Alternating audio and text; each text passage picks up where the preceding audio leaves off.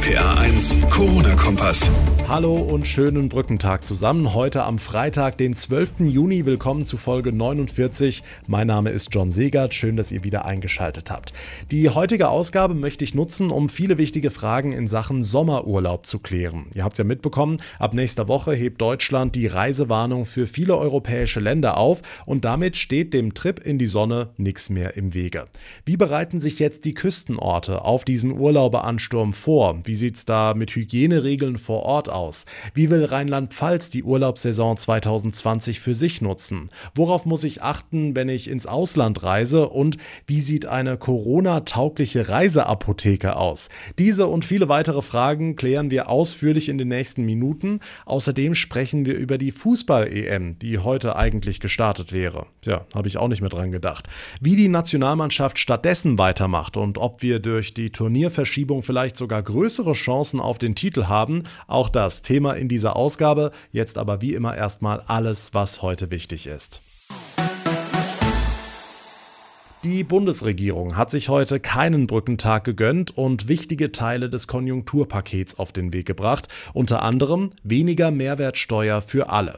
In nächster Zeit 16 statt 19 Prozent klingt erstmal richtig gut, trotzdem gibt es an dieser Maßnahme viel Kritik. Zum einen heißt es, dieser Schritt würde vor allem den sozial Schwachen gar nichts bringen, weil die Mehrwertsteuersenkung beim Supermarkteinkauf gerade mal ein paar Cent ausmacht. Zum anderen warnen vor allem wirtschaftsnahe Politiker, dass die Umstellung mit jeder Menge Bürokratie für die Unternehmen verbunden ist. FDP-Fraktionsvize Christian Dürr. Die Mittelständler melden uns zurück, dass sie äh, die Preise neu auszeichnen müssen, die Kassensysteme müssen geändert werden, die Rechnungslegung muss nur für sechs Monate geändert werden. Die Bundesregierung hofft jetzt, dass die Menschen durch die gesenkte Mehrwertsteuer die zweite Jahreshälfte nutzen, um Möbel, Autos, Elektrogeräte und sonstiges anzuschaffen und so die Wirtschaft wieder anzukurbeln.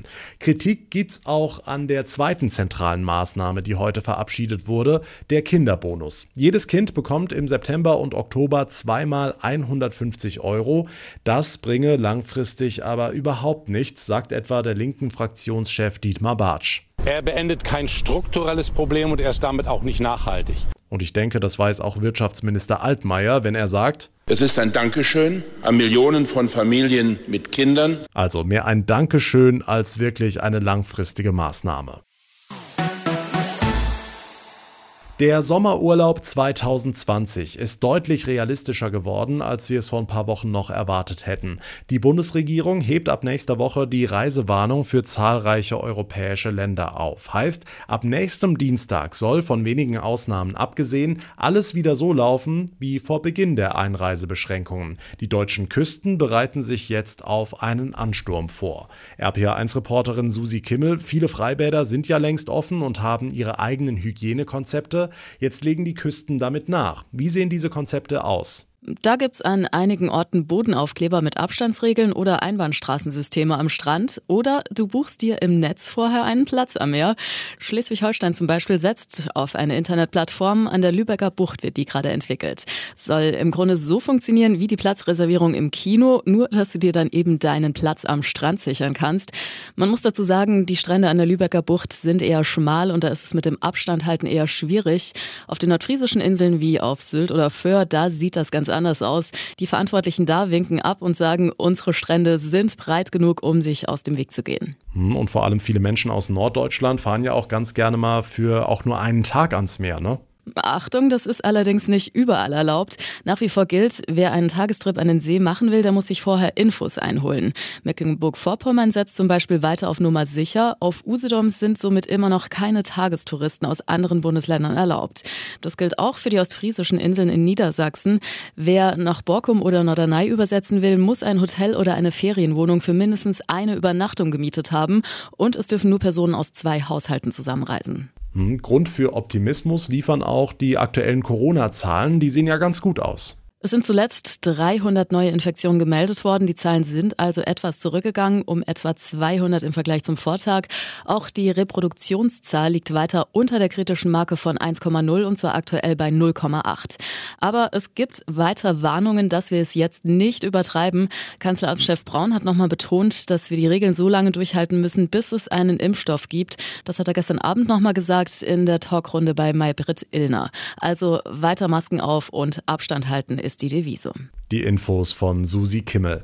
Die deutschen Küsten rüsten sich also für den Urlauberansturm. Es wird eng an Nord- und Ostsee. Und genau da wittert Rheinland-Pfalz seine große Chance. Seit zwei Tagen läuft die große Werbekampagne des Landes. RPA1-Reporter Olaf Holzbach.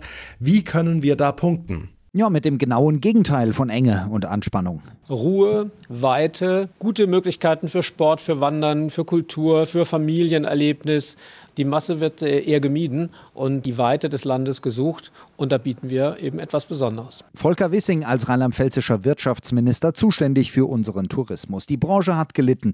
Monatelang keine Gäste, kaum Umsätze. Deshalb jetzt die dicke Werbetrommel. Online und in Tageszeitungen in Rheinland-Pfalz vor allem aber überregional. Der Nachholbedarf ist groß. Gerion Haumann, Landeschef des Hotel- und Gaststättenverbandes. Also wir können locker fünf bis zehn Millionen Übernachtungen in den nächsten drei Monaten gebrauchen. Und äh, insofern gibt es eben zwischen der Küste und äh, den Alpen nicht nur Autobahnen, sondern gibt es die wunderbare Ausfahrt Rheinland-Pfalz. Genau genommen sogar mehrere. 20 bis 30 Millionen Menschen soll die Kampagne erreichen. Aber wie viele von denen dann auf die richtige Idee kommen? Selten wohl standen hinter dem Urlaub so viele Fragezeichen wie in diesem Corona-Sommer. Hätte ich gerne, auf jeden Fall. Ähm, aber erstmal muss ich überlegen, wohin. Für dieses Jahr leider nicht, weil man ja nicht wusste, wie es kommt. Weil ich kein Geld habe. Also ich hatte Urlaubspläne jetzt für den Sommer und wir sind noch am überlegen, ob wir hinfahren können, wissen es aber noch nicht ganz genau. Es ist ja schon ein Risiko. Italien wollte ich dann auf keinen Fall, Spanien auch nicht. Wir werden dieses Jahr in Deutschland Urlaub machen. Da werden Sie wohl nicht die Einzigen sein. Dankeschön, Olaf Holzbach. Egal ob Urlaub zu Hause oder doch ganz weit weg, wir fahren inzwischen wieder mehr Auto. Gerade in der kommenden Woche rechnen Experten wieder mit vollen Straßen und höheren Spritpreisen. Darüber spreche ich mit Johannes Boos vom ADAC. Hallo, Herr Boos. Guten Tag. Fangen wir erstmal mit der Situation auf den Straßen an. Wie sieht Ihre Stauprognose ab nächsten Dienstag aus, also nach den Grenzöffnungen?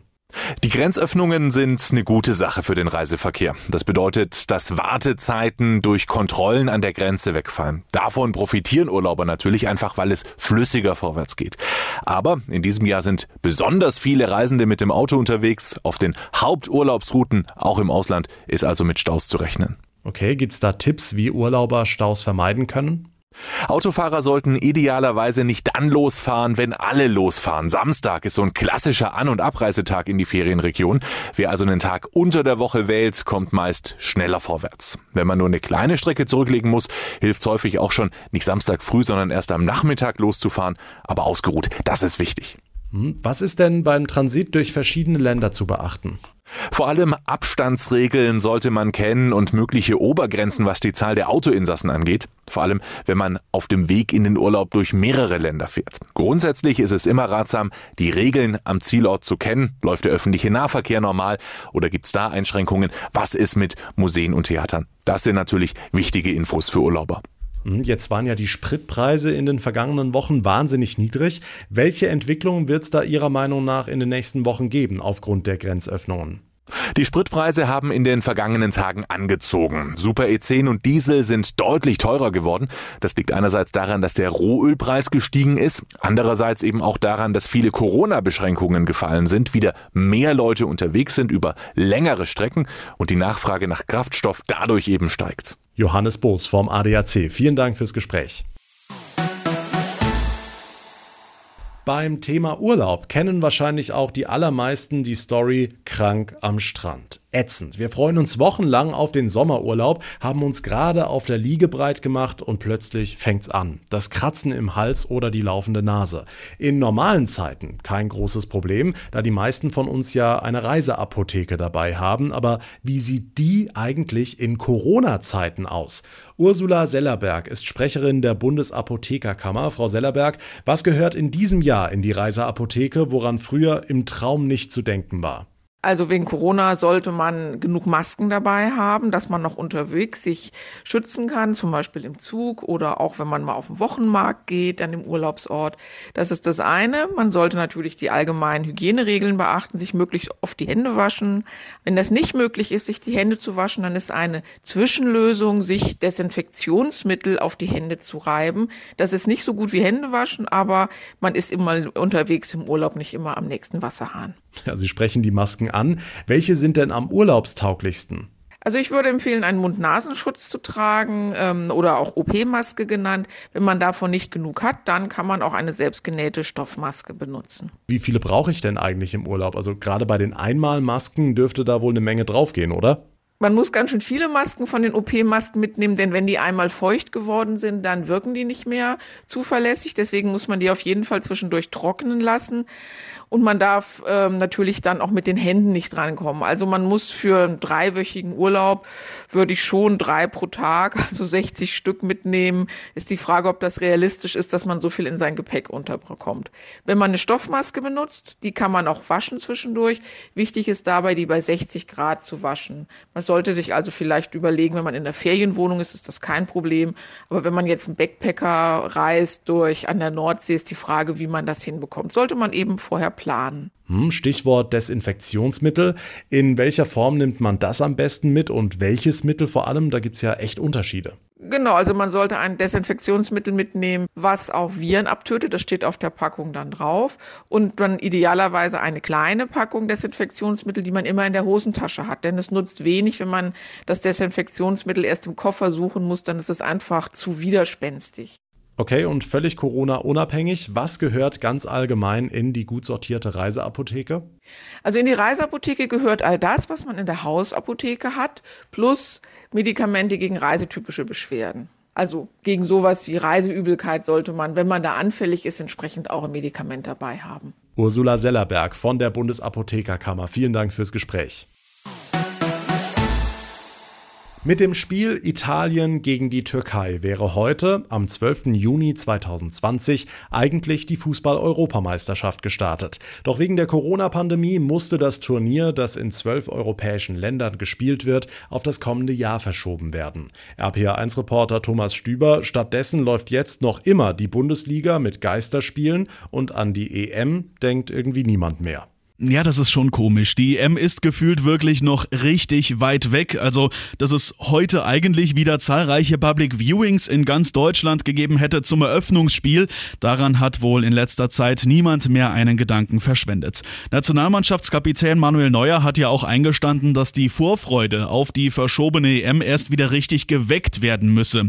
Aber wenn dann alle europäischen Ligen wieder spielen und auch alle Fragen zur EM endgültig geklärt seien, dann werde auch die Vorfreude Vorfreude wiederkommen und auch noch wachsen, je näher das Turnier komme. Davon ist Neuer jedenfalls überzeugt. Hm, ist die Verschiebung eigentlich ein Vorteil für die deutsche Mannschaft oder anders gefragt, hat die DFB 11 deiner Meinung nach jetzt höhere Chancen auf den WM-Titel, als wenn das Turnier schon in diesem Jahr ausgetragen worden wäre? Schwer zu sagen. Klar haben jetzt gerade die jungen Spieler noch ein Jahr länger Zeit, Erfahrung zu sammeln.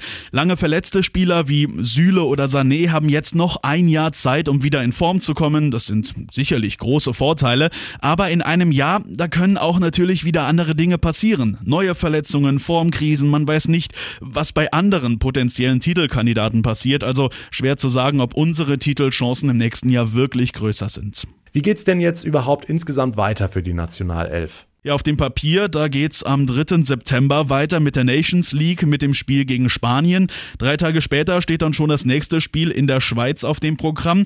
Kann gut sein, dass diese Spiele auch tatsächlich so stattfinden, wenigstens als Geisterspiele.